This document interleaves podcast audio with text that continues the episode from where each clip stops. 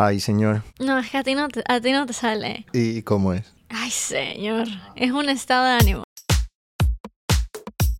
Algo muy de las generaciones anteriores es, ¿y entonces de qué va a vivir? ¿De qué va a trabajar? ¿Si va a estudiar eso? O sea, ahí está la generación, porque a mí se me hace que tu generación es más adicta al celular, ¿sabes? Puede ser, puede ser.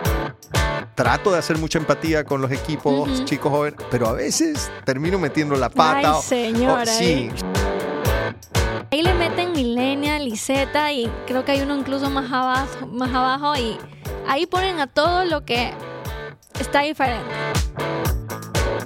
Y, y claro, en mi generación también, la verdad que con un pobre equilibrio entre una vida profesional y, personal, o sea, Le vas a decir a mi generación, te tienes que dar 25 años en esta Claro, empresa, se te ríen, o sea, claro. eso no pasa.